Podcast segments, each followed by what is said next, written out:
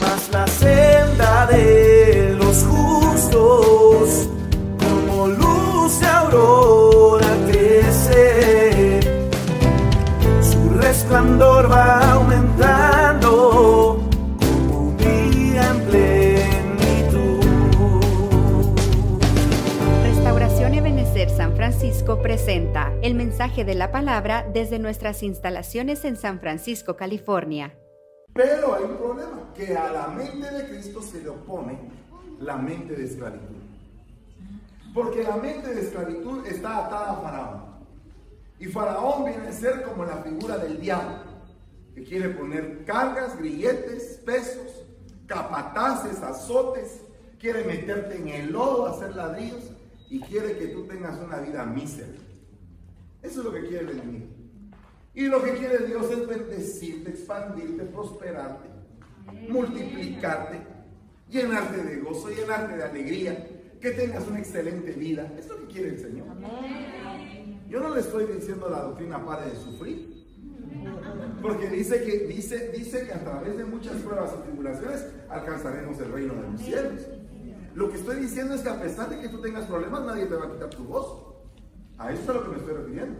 Aparte de que tú tengas pruebas, aparte de que todo el mundo se ponga en contra, tú vas a salir victorioso porque tú tienes la mente de Cristo. Tú no tienes una mente mísera ni esclava de, de- de las condiciones que te rodean o del entorno que tienes. Porque una persona, cuando se mueve a raíz del entorno en el que vive, está sujeto a ese entorno. O sea, vive en un, en un- montón de gente que está feliz y él está feliz, pues no está haciendo ningún cambio porque todos están felices. El punto es estar feliz en medio de un montón de bravos. Ese es el punto. El punto es estar comiéndote tu comidita bien rico cuando todo el mundo está peleando. O sea, realmente lo que trae la mente de Cristo es una trascendencia. O sea, una nueva dimensión de entendimiento. ¿Alguna vez alguien te ha querido robar tu paz? Tal vez tú estás en el momento así sublime y de repente pasa un problema y empieza la cantaleta y la legata y todo, y como que se te quiere descomponer la vida, pero, pero tú con la mente de Cristo puedes equilibrarte y decir, Padre, perdónalos porque estos no saben lo que hacen. ¿Verdad? Entonces, hoy estaba explicando a través de todo el día, mañana lo voy a volver a explicar esto en los dos discipulados que vamos a tener, pero con más detalle, porque quiero dejar eh, terminada toda la serie, todavía me faltan dos capítulos más.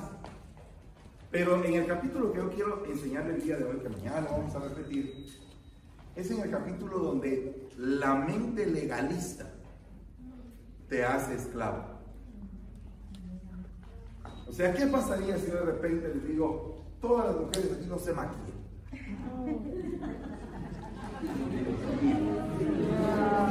Mire pues, ¿ya vio? ¿Ya vio? Mire, algunas les agarra como gracia, pero no se vaya a atrever, hermano. Sacamos sartenes, ollas y empezamos a hacer manifestación. Pero la mente legalista, ¿y qué pasaría si yo le dijera, nada de estar juntitos aquí? Los hombres de aquel lado y las mujeres del otro. Nada de estarme eh, usando pantalón, hermanas. Ahí abrió. ¿Se daste cuenta? Porque la mente legalista trae esclavitud. No trae libertad. Porque llega un momento en el cual son tantos los mandamientos que los mandamientos se empiezan a convertir en mandamientos de hombres. Me recuerdo que un día fuimos invitados la alabanza. Por cierto, muchachos, les agradezco mucho que se hayan puesto al frente ahí todos como buenos guerreros de Judá que sacaron el culto a pesar de que no había instrumentos.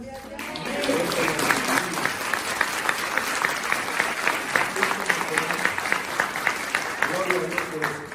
Bueno, pero entonces, volviendo al punto, nos invitaron toda la alabanza a una iglesia, pues que nosotros no sabíamos que era tan legalista. Pensamos que era legalista, pero no tanto. Entonces me recuerdo que estaba Génesis, creo que tú también estabas ese día, ahí, ¿verdad? Estabas aquí, ahí estaba Denise, estaba, creo que tú estabas en el teclado, no sé qué estabas, o cantando, pero el punto es que ahí estaba, y de repente empieza la pachanga, y tan, tan, tan, como los chunga chunga que nosotros cantamos. También. Y entonces la gente está que, que ya no aguanta, ¿verdad? Porque, porque cuando el espíritu toca, hay libertad. Hay libertad, aunque sea ahí el piecito, pero hay libertad. Pues de repente hubo uno que ahí en el público empezó con el piecito y de repente empezó así, como que a vibrar el hermano y se levantó y empieza a danzar y estaba ahí empezando a danzar y todos los demás cuando vieron como, como vivieron, este se atrevió, eh, si le va a caer a alguien, este tuvo la culpa.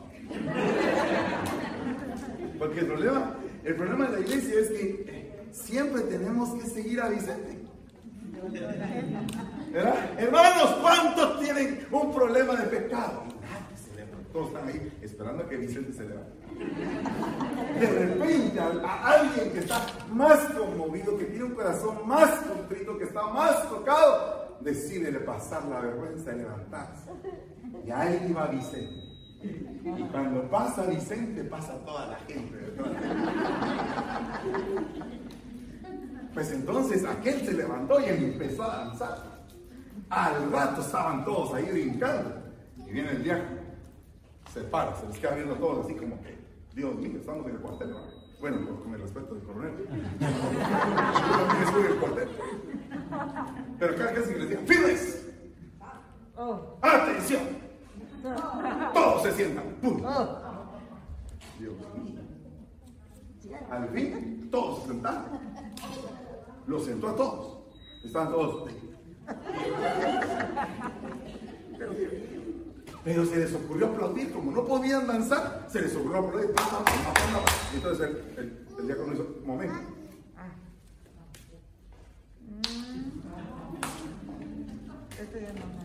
Y, se fue para allá y regresó para acá y al toda la iglesia. Yo estaba que me daba ataque. No podía creerlo. Porque la mente legalista te reduce. La mente legalista te reduce. Y ese fue el problema de los Gálatas. Porque la mente de legalista te vuelve esclavo de una normativa que no tiene que ver con la salvación, que no tiene que ver con el fluir del Espíritu. Y ese era el problema que tenían los fariseos. Pero ahora que conocéis a Dios, dice Gálatas 4:9, o más bien que sois conocidos por Dios, ¿cómo es que os volvéis otra vez a las cosas débiles, inútiles y elementales, a las cuales deseáis volver a estar esclavizados de nuevo? Conociendo la ley de la gracia, conociendo la libertad del Espíritu, conociendo la libertad del Señor, ¿queréis volver a la ley de Moisés? Conociendo que ahora hay un solo sacrificio por todos los pecados. Uno solo, el verdadero y único y gran sacrificio del Hijo de Dios en la cruz Calvario.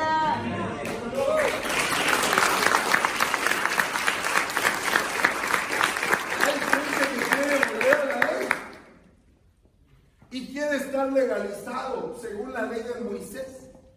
Cuando la ley de Moisés quedó obsoleta porque la ley de Moisés tiene 613 ordenanzas y si tú incumples una ordenanza, transgresor de toda la ley te has vuelto. O como que vas al, al examen de ciudadanía, te dan el chance de tres errores, pero con uno que cometieras, anularon todas las preguntas que tú ganaste. Imagínense si fuera así, ninguno tuviera licencia aquí de conducir. O sacas 100 o no sacas. Ese es el punto de la ley de Moisés.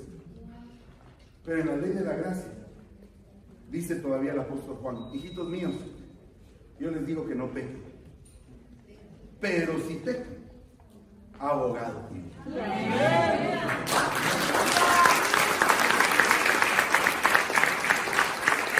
O que en algún momento el enemigo quiere que sea su esclavo, tu abogado dice, no, momento enemigo, momento fiscal. Yo ya pagué. Y pagué por precio de sangre los pecados de mi cliente. Por lo tanto, se le tiene que dejar en libertad, señor juez.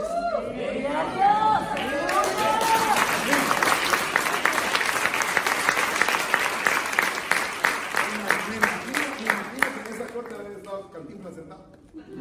Le haber dicho, ahí está el detalle. O sea, significa que una pequeña cosa resulta ser lo más grandioso, lo más poderoso, lo más sublime que hay. Una palabra del Señor basta para que tú seas sano. Una palabra, fíjate bien el punto. Tal vez no lo has comprendido todavía, pero una palabra de Dios es suficiente para que sea, para que haga sanidad. Si el abogado dice suelte, suelte. Ya no tiene culpa. Si dice el Señor limpio, aunque todo el mundo diga sucio, cochino, Dios dice limpio. Ese es el poder de Dios. El poder de Dios es el que irrumpe con la mente de esclavitud. Es el que te libera. Entonces, el problema es que la gente está acostumbrada a seguir ritos, a seguir eh, eh, mitos, a seguir una diferente cantidad de cosas que los conducen a estar legalizados. Aquí, por favor, no se sienta legalizado. Aquí siéntase en la libertad de lo que el Espíritu tiene que guiarle, bajo sujeción y obediencia. ¿Y qué significa bajo sujeción y obediencia? ¿Significa legalización? No, significa sujeción y obediencia. ¿Qué es eso? Una persona obediente tiene un nivel de entendimiento más elevado que los demás. Porque una persona obediente no se revela ante un consejo que le dan. No sé si usted en algún momento, no todos han tenido la experiencia de tener hijos, pero no todos son igualmente obedientes. Pero los que han tenido hermanos saben que dentro de sus hermanos, yo no sé si tú eres el más obediente. El más tranquilo. Ahí está mi hermana, mi hermana dijo amén. Ella es la más obediente. Ya, ya se dio. Entonces, yo no sé si dentro de toda la nube de hermanos que tú tienes, tú eres el más entendido. Si eres el más sujeto, el menos, el menos violento, el menos discutidor, el menos opositor, pero la realidad es que cuando uno tiene hijos, no todos tienen el mismo nivel de entendimiento. Hay un hijo que tú le dices, hijo, haz tal cosa. Muy bien, papá, muy bien, mamá, papá, papá, y hace. Y hay otro hijo que le estás, insiste, que te insiste, que te insiste. Tú dices blanco y dice negro. ¿Sí? Porque su nivel de entendimiento no ha crecido. Y una persona que no ha crecido en su nivel de entendimiento se vuelve necia. Y una persona necia se vuelve esclava. Tarde o temprano, de las propias decisiones que tomó en rebeldía, se vuelve esclavo. Mira hermano, por lo menos la juventud de Estados Unidos tiene por lo menos 10 vicios comunes. 10. Alcohol, cigarro, drogadicción, YouTube, o sea, internet, juegos, videojuegos, son las primeras cinco cosas, aparte de cocaína, heroína, eh, pastillas y todo lo demás. La azúcar, la Coca-Cola, no, perdón,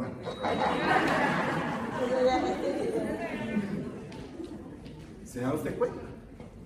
Yo no sé si usted sabía que la Coca-Cola en un principio se hacía con coca. Pero después cambiaron la coca y le pusieron cafeína, pero la droga al principio era coca y todos estaban bien a coca. Pero no, es, no estoy diciendo que yo soy mormón, ¿no? Usted si quiere tomarse una coca está bien, pero, pero a mí me sirve para suavizar la carne cuando hago fajitas.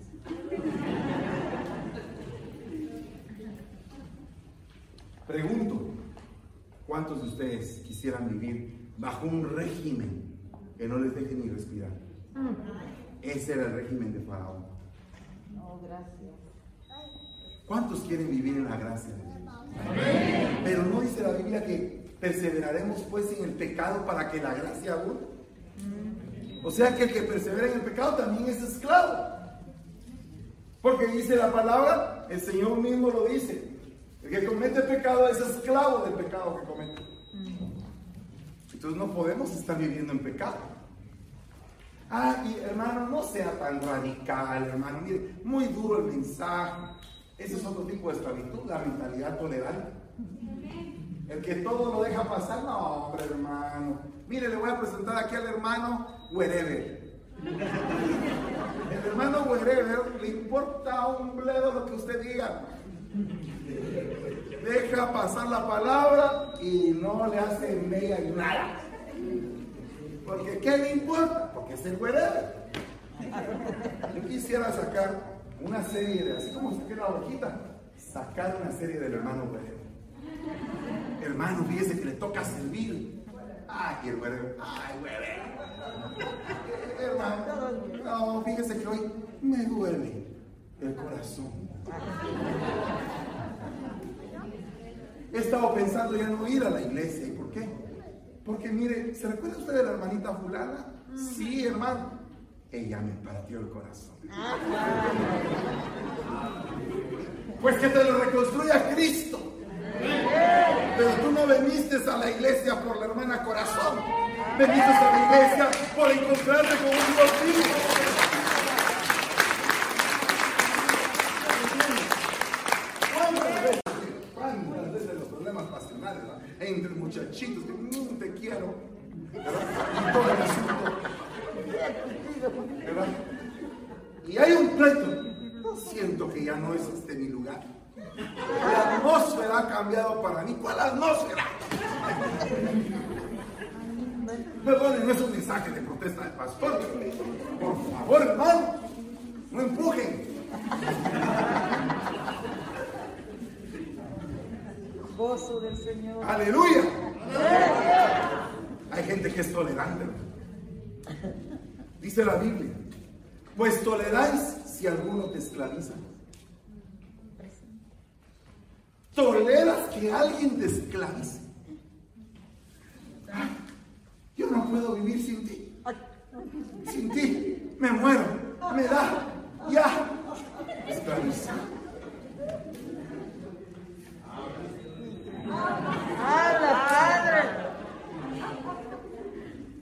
Yo pienso en ti, tú vives en mi mente sola.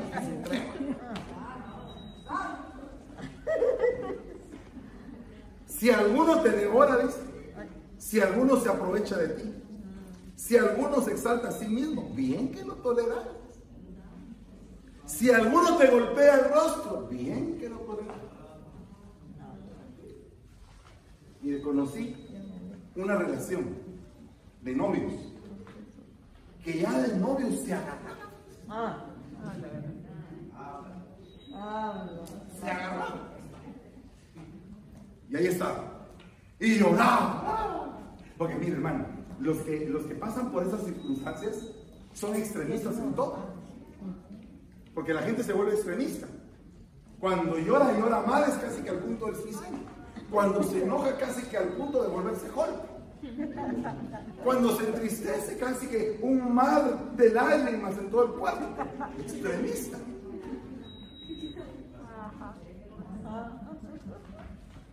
Está esclavo. Tiene una mentalidad esclava. Esclava de tolerancia. Entonces esta, esta señorita, el muchacho le sonaba. Y ella lo toleró la primera vez. Lo toleró la segunda, la tercera, la cuarta, la quinta. Y así se fue. Y así se casó. Así vivió. Así tuvo hijos. Así se desarrolló. Y ya toda acabada por aquel hombre que la golpeaba, que la lastimaba, con apenas 30 años. Dios mío, ese ya parece caso cerrado. Un mar de lágrimas o algo así. Con todo eso, ella viene y termina matándose. Herencia para los hijos de suicidio, herencia de violencia, herencia de maltrato y aquellos sin mamá, traumados, el papá golpeador, para los hijos en el gobierno. Mire, ¿por qué?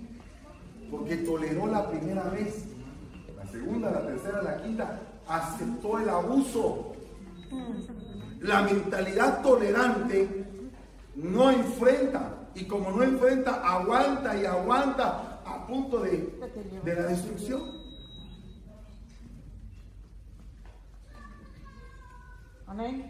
¿Por qué? Porque se sentía esclava. Se sentía esclava primero pasionalmente de su novio, porque no era su novio, era su marinovio. Se sentía esclava de su marido porque la sostenía. Se sentía esclava de sus hijos porque no podía dejar al marido por los hijos. Y se siguió sintiendo esclava siempre porque todo lo toleró. Nunca pudo poner un alto, nunca pudo decir, momento, este es un abuso que yo no puedo, no, puedo sobrellevar. Tienes tú que calmarte porque si no, tenemos que deshacer esto. Un stop. Saber decir no más.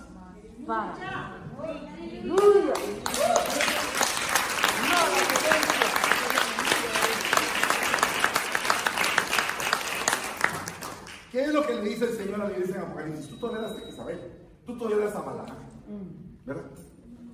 Tú estás tolerando cosas que yo no puedo soportar, dice el Señor, que las veo como algo malo, pero tú sigues tolerando.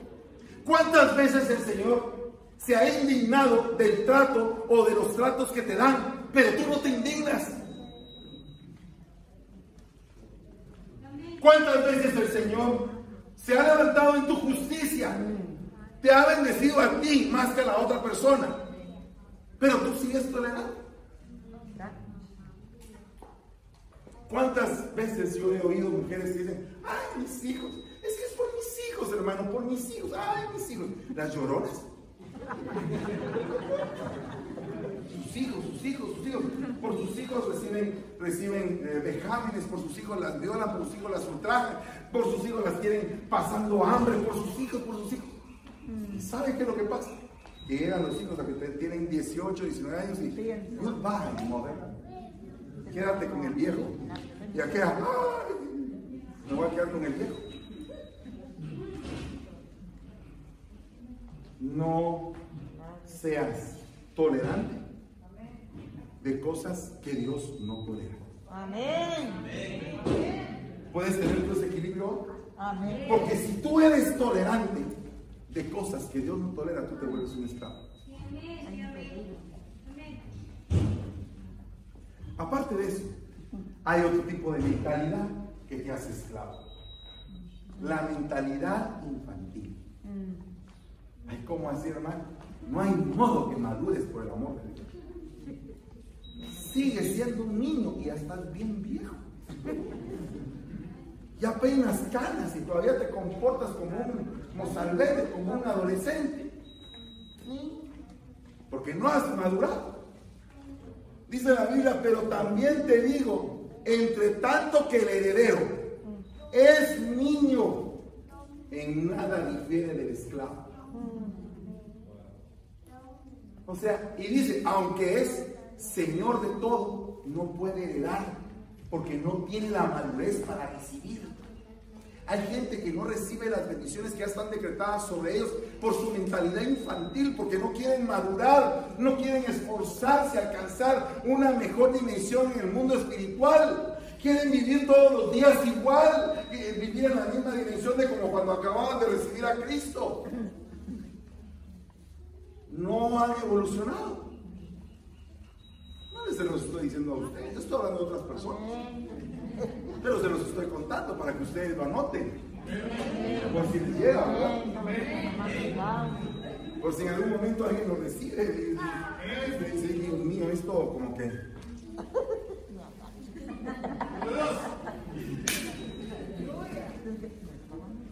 ¿Verdad? Mire, ¿qué dice la Biblia del hombre que no provee para su casa? Es peor que un infiel. ¿Por qué cree usted que no provee? Porque no le enseñaron a proveer. ¿Verdad? O sea, le enseñaron a trabajar tal vez, pero nunca le enseñaron a tener una responsabilidad de entregar parte de lo que él ganaba para honrar su casa. Yo me recuerdo que yo trabajaba en el Banco de Café. Fue mi primer trabajo. Bueno, no fue mi primer trabajo, fue mi segundo. El primer trabajo fue que puse un negocio para llevar contabilidades. Entonces ya llevaba mis contabilidades y todo. No sé si le conté la vez pasada, pero mi primer salario que yo tuve de una contabilidad que llevaba fue 25 quetzales. Entonces me recuerdo que lo primero que dije es, voy a ir a comprar azúcar para la casa. No sé por qué se me ocurrió comprar azúcar. Y fui, y fui al, super- al depósito que estaba ahí, se llamaba el depósito ideal. Y el dueño se llamaba Don Porfirio. Mire, Don Porfirio, dice que quiero, quiero comprar azúcar para mi casa. Yo, según yo, ya me sentía como que el tipazo, como que el que sostenía el hogar. Y entonces le dije, bueno, ¿y cuánto querés, mijo? Eh, deme una ropa, le dije. Una ropa, me dijo. Sí, le dije, una ropa. Eh, necesito que haya azúcar en la casa, que no, que no haga falta. Una ropa, una ropa para el. Me dieron el costal de azúcar. ¿Quieres algo más? Solo para el azúcar me alcanza. Cargué un montón de. eh, Mire, la mentalidad de su pastor, perdónenme, pero era un niño. Entonces me cargué el, el, el, el arroba de azúcar y me la llevé. Iba a la casa, según yo, a honrar a mi madre. Tontón, toqué, entré, porque no me dieron llave tan temprano, le cuento. No tenía llave, tenía que tocar. No es como que ahora los totojos entran como que son eh, dueños de su casa y ya entran a la hora que se les da la gana, ¿no? En- en- Tenías que tocar, si no te quedabas afuera. Papito, si llegas después de las nueve te quedas afuera. Olvidarte, ni siquiera te atreverás a tocar esa puerta. Porque me tengo que dormir. Está bien, that's okay. Entonces, agarré el azúcar y llegué y se la puse a mi mamá enfrente. ¡Pum! Compré azúcar. Y mamá me dijo, ¿y para qué compraste tanto? Lo mismo que me había dicho un Porfirio. Le dije, para que haya azúcar en la casa. Pues chica, pero eso nos va a tardar dos años. Agarrar la ropa y se la vas a devolver a un Porfirio. ¿De veras, no? Sí. Anda a agarrar esa, esa ropa y se la devuelves. Y de una vez te voy a hacer la lista de lo que necesito. Mantequilla.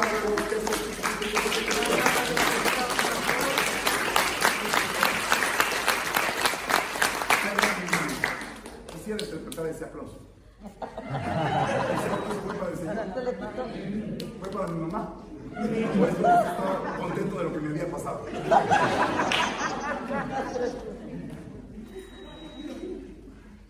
La cosa es que llegué con Don Porfirio y cuando me vio, te lo dije. Cuando uno es infantil, uno no sabe. Tal vez tenga el deseo, pero no sabe cómo. Cuando uno es infantil en el Señor, uno tiene el deseo, pero no sabe cómo. No es lo que a ti se te ocurre llevarle al Señor, lo que tú quieres, lo que tú. Aquí está, Señor, esto es. No, no, no. ¿Qué es lo que yo quiero de ti? Es lo que el Señor te pregunta. Porque para que tú salgas de la mentalidad de esclavo, tienes que conocer el propósito de Dios para tu vida. No estés perdiendo tu tiempo. No estés perdiendo tu tiempo y que, ah, a ver, yo voy a hacer esto para el Señor. ¿Qué? ¿Pero qué? Eh, dobla las rodillas y pregúntale, ¿qué quieres tú que yo haga? No es qué es lo que yo quiero hacer. Y ese es el problema del ser humano. No sabemos amar, no sabemos entregarnos. ¿Alguna vez has llevado un regalo que la otra persona sabe que no, lo va, no le va a servir para nada ese que tú regalaste?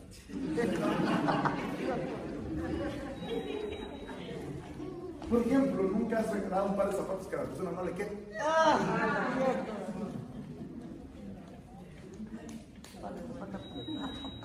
Y todavía te atreves así de bocón a decir, traje la factura para que si no te quedan, no cambies. La otra persona en lugar de sentirse agradada, cólera le da. Porque dice, ¿cómo no me pidió una plantilla ni mi número y me trajo de una vez? No tengo tiempo para estar yendo al supermercado, ni a la zapatería, ni ninguna parte. Alguien podría decir que mal agradecido. Ok, mal agradecido. Pero también tú que no sabes cómo cobrar.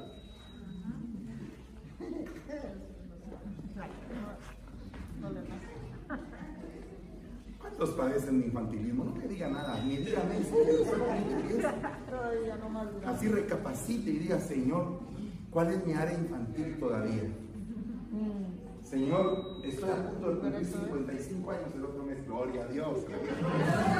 Pero, ¿será que todavía tengo mentalidad de 10 años sin alguna? Mm. Pues, pregunta. Y los que tienen 20, Ah, ¿será que tienen mentalidad de 2 todavía? Y una vez los mató. ¿Alguna vez ya con 25 años te has tirado al piso y "Ay, yo no quiero nada? No, no, no. Solamente cuento. No, con 60. Solamente digo, no será mentalidad infantil. Yo solo veo así que en el rebaño, así en medio de la penumbra, salta como que la lana. Ah. No sé qué está pasando por aquí, pero lo que sí sé es que el Espíritu de Dios me está diciendo, renuncia a esa mente de esclavo, Fernando. Y ahora te toca a ti. Renuncia a tu mentalidad y pídele al Señor la mente de Cristo. No estés haciendo ya más berrinches. Reacciona sobre lo lindo que Dios ha depositado en ti. Sobre lo lindo que tú eres. Reacciona sobre el poder que se maneja dentro de tu corazón por el Espíritu Santo. Y di si vale la pena hacer un berrinche o no. No, pero es que yo tengo la razón. Que miren es que a mí me han hecho. Sí, a ti, a mí, a todos nos han hecho. No eres el único ni la única. A todos nos han hecho, a todos nos ha dolido. Esta vida a veces duele. Pero no significa que con eso nosotros nos vamos a reducir a una mente infantil que nos pone en la posición de esclavos. Porque el niño en nada difiere del esclavo. Hay otra mentalidad que también te vuelve esclavo, la mentalidad errante. Hay esos que no les gusta tener casa. La mentalidad errante no te permite tener casa. Oiga lo que dice Jeremías 2.14. ¿Es un esclavo Israel o un siervo nacido en casa? ¿Por qué se ha convertido en presa? Porque andaba errante, fuera de casa. La gente dice, ay, no es necesario congregarse, hermano. Yo lo puedo ver en el YouTube y hasta hago mis palomitas de maíz. Y, lo veo a usted, que usted predica y todo, yo con mi palomita de maíz. Así que bonito, como estás en el cine, ¿verdad? Pero no estás en la casa, a donde tú perteneces. Al poder congregacional que es saberte llevar con un hermano bendito que todavía no se le ha curado la bilis de su vida.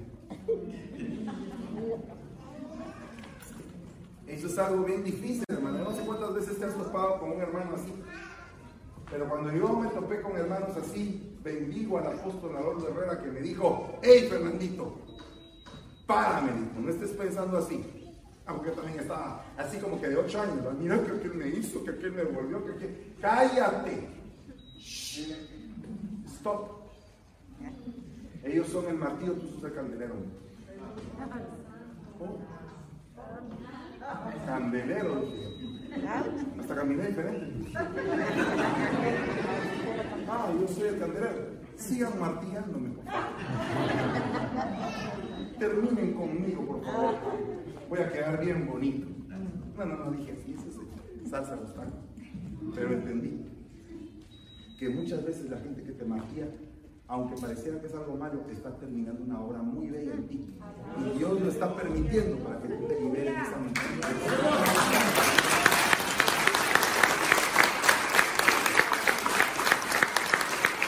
Tú tienes casa.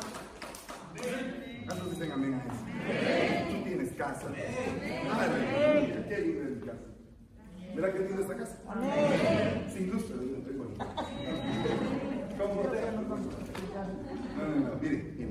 Y hablando en serio, qué lindo es estar en casa.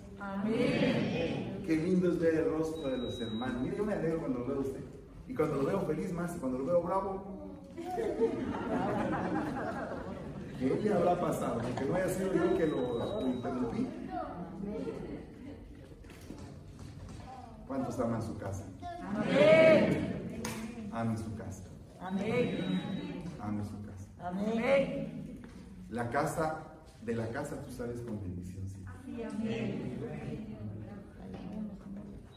De la casa siempre sales con bendición.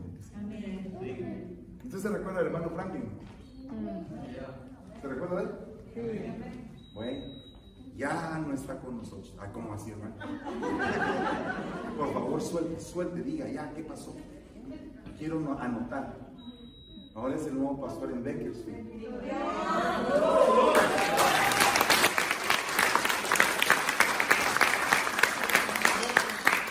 Hoy empezó, hoy empezó su pastorado. Hoy. ¿Y qué va a hacer de los jóvenes, hermano? Auxilio.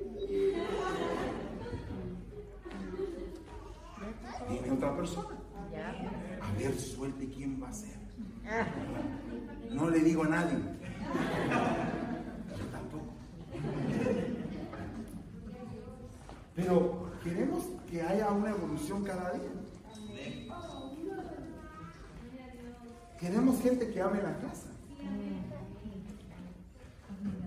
Porque cuando tú te desarrollas en casa tienes un desarrollo, hermano. Yo viví en mi casa de Becerra, allá en zona 5. Yo la recuerdo con mucho amor y cada vez que llego, ala, se llena mi corazón de alegría. Yo sé que ustedes me aman y yo los amo. Amén.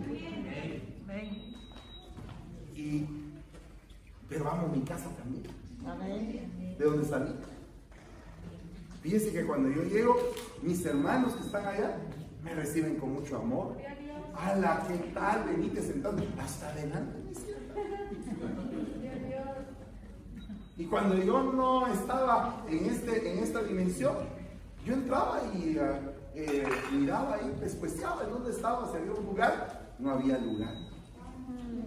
Pero ahora siempre que llega, aunque esté tarde, siempre hay lugar. ¿Y por qué creen ustedes? Porque hay una, una palabra que se llama filonexia. Un amor para hospedar.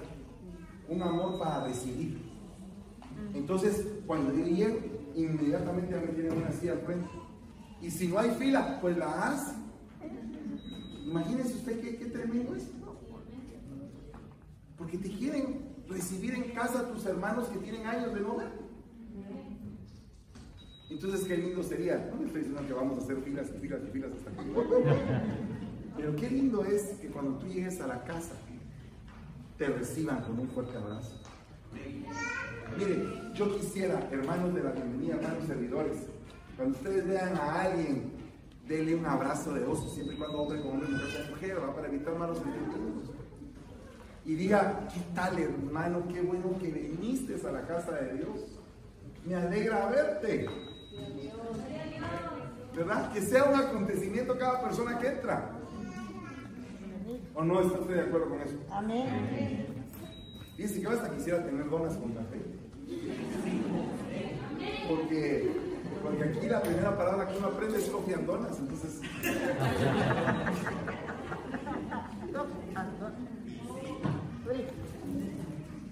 dieta de policía. ¿Cuántos aman su casa? Aleluya. Mire, otro tipo de mentalidad que te hace esclavo. La mentalidad inconstante. Hermano. Qué terrible la persona inconstante. En mi pueblo les dicen lunáticos. Y hasta los viejitos dicen, ¿vos en qué mes naciste? En tal mes. Uy, ese mes es de la gente loca, dicen. De un mes, ah, no le digo cuál. No le digo cuál. Pero los antiguos así dicen, "Ay, ¿vos en qué mes naciste? En tal, ah, vos, vos sos así, asal, dicen, "Ah, yo reprendo, digo yo, reprendo todo horóscopo, Dice la Biblia, Gálatas 5.1, estad firmes en la libertad, estad pues firmes en la libertad con que Cristo nos hizo libres. Y no estéis otra vez sujetos al yugo de esclavitud. ¿Cómo tendrías que estar sujeto al yugo de esclavitud? No siendo firme. ¿Y qué es lo contrario de una persona que no está firme? Pues es una persona inconstante. Una persona firme. Dios mío, me recuerdo yo, ahí está el coronel que no me dejará mentir. Me recuerdo que eh, era el desfile del 15 de septiembre. ¿verdad? No sé si usted sabe que en Guatemala celebramos la independencia el 15 de septiembre. Por cierto que ya van a empezar aquí los días internacionales, así que Día de México, 14 de septiembre, un tacos, enchiladas, flautas y todo. Día 15 de septiembre, independencia de Guatemala, El Salvador y creo que toda Centroamérica. Pupusas, baleadas, Pepián. pepián. Bueno, usted ya sabe, ¿verdad? sabe de qué, le- de qué le estoy hablando. El punto es, el 15 de septiembre, cuando estábamos, yo estaba estudiando en el COL y aquel también, solo que aquel es de otra promoción. Nos levantábamos como a las 4, 3 de la mañana, pasaba el bus y llegábamos, entonces eh, a veces íbamos como medio desayunados, ¿verdad? Pero ya a las 11 del día y todos firmes. Ya sonó el taconazo, pero todos firmes. Pero llegaba un momento en que el sol era abrasador. Y ese sol estaba que ya, ya no mirabas dos soldados, sino que mirabas siete. Estabas firmes, pero así como que firmes, pero como que ya la torre de Pisa ya era una- como que la identificación propia de- del soldado. Hasta que de repente se oía ahí un chaplaque, chacama. Se había caído alguien con tres fusiles.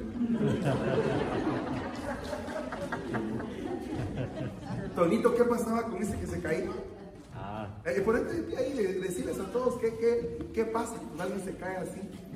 bueno, caía tremendamente hacia adelante sin meter las manos con todo, o sea, así, literal así.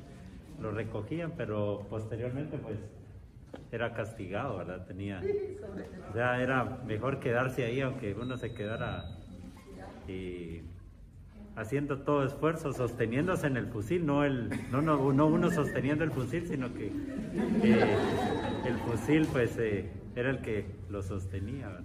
pero era castigado posteriormente.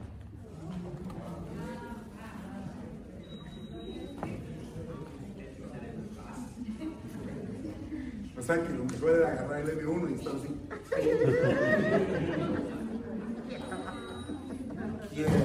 Quédate ahí parado, no aguantas. ya.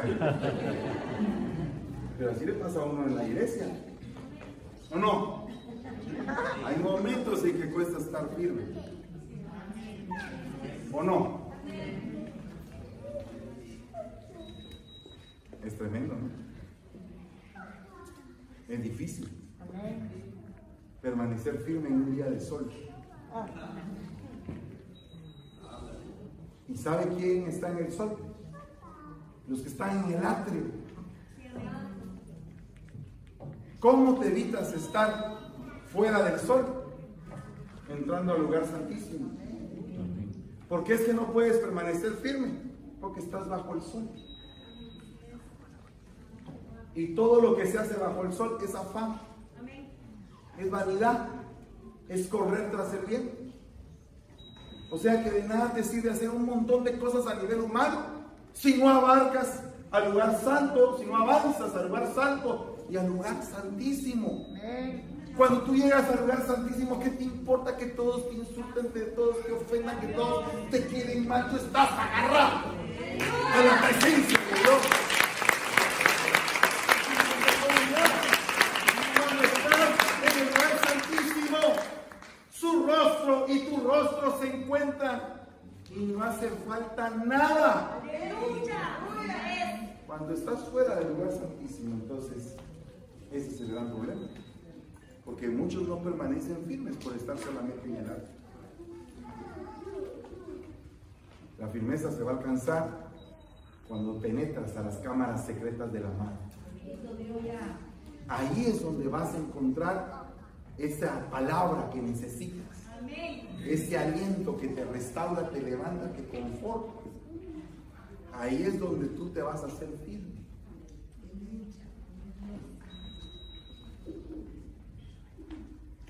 Yo quiero hoy, se me fue el tiempo, yo quiero hoy reprender toda mentalidad de esclavo. Quiero declarar sobre tu vida una libertad que solamente el único que la puede dar, la verdadera, es Cristo Jesús. Es el único. Una vez que tú conoces esa libertad, la libertad en Cristo, la libertad en el Espíritu, cualquier cosa te va a parecer absurda porque te encontraste con tu amado. Cuando una persona está enamorada, difícilmente la convencen hacia otra dirección, porque está enamorada.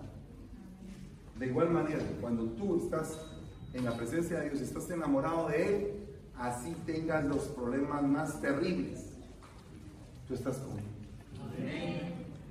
Y eso es lo que yo quiero hoy ministrarte, su presencia para que puedas ser libre de todo problema de esclavitud. Ponte de pie en el nombre de Jesús. Si alguien quiere pasar al frente, no estoy esperando más, pasa al frente y diga, Señor, te entrego esta mente de esclavitud y declaro sobre mi vida libertad. Declaro sobre mi vida libertad. En el nombre de Jesús. Declaro sobre mi vida esa victoria que solamente tú puedes dar. Declaro sobre mi vida ese triunfo, esa bendición poderosa, eso que penetra hasta lo más profundo, que activa ese fuego que quema lo malo y te activa para todo lo bueno. Tú tienes un propósito, hija mía, dice el Señor, que yo establecí en tu vida. No permitas que ese propósito lo arrebate y lo arranque de tu corazón. Porque eso que tú has sentido, ese, ese deleite que has sentido, son las delicias de mi diestra, dice el Señor. Y vienen aún más delicias para ti. Y vienen aún más delicias para ti, dice el Señor, mía.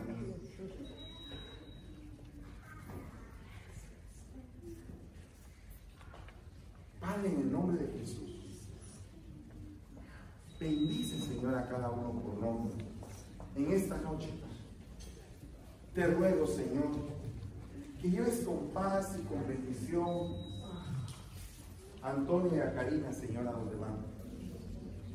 Y se gocen en, esta, en este tiempo, Padre, que regresen bendecidos y con su fruto en el vientre, Padre.